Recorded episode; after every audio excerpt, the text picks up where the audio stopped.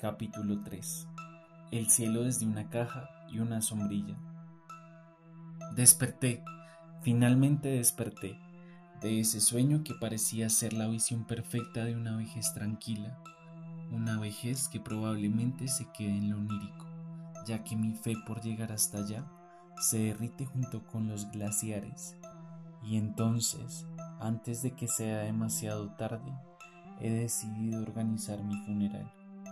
Pero no con los aires melancólicos que genera la pérdida de un cuerpo enterrado bajo tierra o cremado al abrazo del fuego, sino con la poesía que caracteriza los juegos de niños.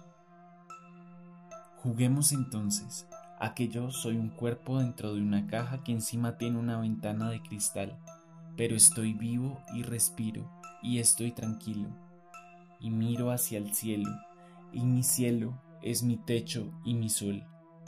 Este techo a su lado es un techo más vivo que el techo de mi habitación, es mucho más cóncavo que una sombrilla, y sus estrellas brillan, brillan y brillan.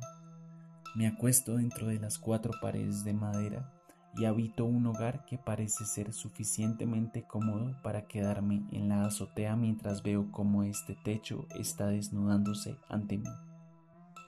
Es difícil, dentro de la cotidianidad, tener un tiempo para ver los matices del cielo o percibir cómo la tierra gira alrededor de las nubes, pero estando dentro de un ataúd al aire libre, observarlo es un privilegio.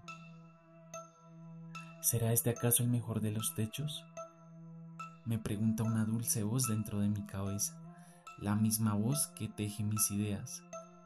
Sin duda alguna, le respondo, el cielo se lleva el primer puesto de todos, pues ha logrado seducirme por su misterio, deleitarme y sumergirme en una incertidumbre que pone al descubierto mis temores, mis pensamientos y mi ignorancia.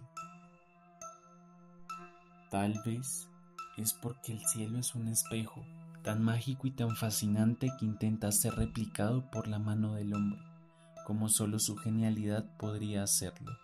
En los siglos que precedieron la división del contador del tiempo, una persona increíble, probablemente en China, buscó la manera de que la lluvia no tocara su piel al estar en la intemperie. Entonces miró al cielo y se dio cuenta de que esa cúpula sobre ella tenía la forma perfecta para hacerlo.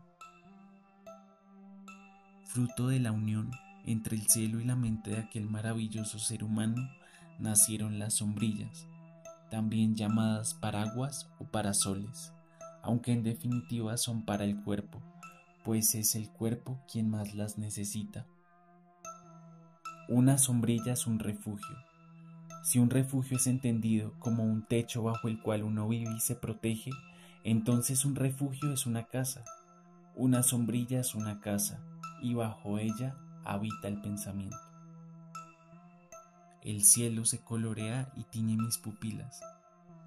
Estos ojos que lo ven solo se distancian de él por medio de la barrera de cristal que cubre la caja de mi ataúd, y estando así, mirándolo fijamente, pienso, si yo soy mí y arriba tengo el sol, una sombrilla sobre mí es un fa, fantástica, se erige con firmeza como una dama orgullosa que se sostiene de mi mano.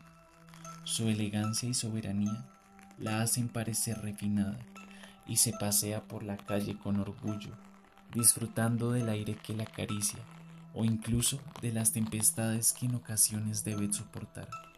Si ella es una nota musical y yo soy su compositor, cuando nos encontramos, danzamos en una pista de baile sin fin siguiendo el ritmo de la percusión que crea la lluvia al tocar el suelo.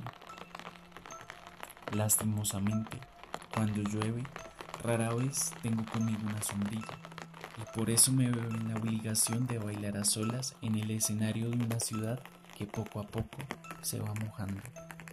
Mientras que el suelo desprende su olor agradable al encontrarse con las gotas repentinas, mi cabello, de a pocos, se va haciendo permeable y entonces cae frente a mis ojos, convirtiéndose en unos hilos como de marioneta.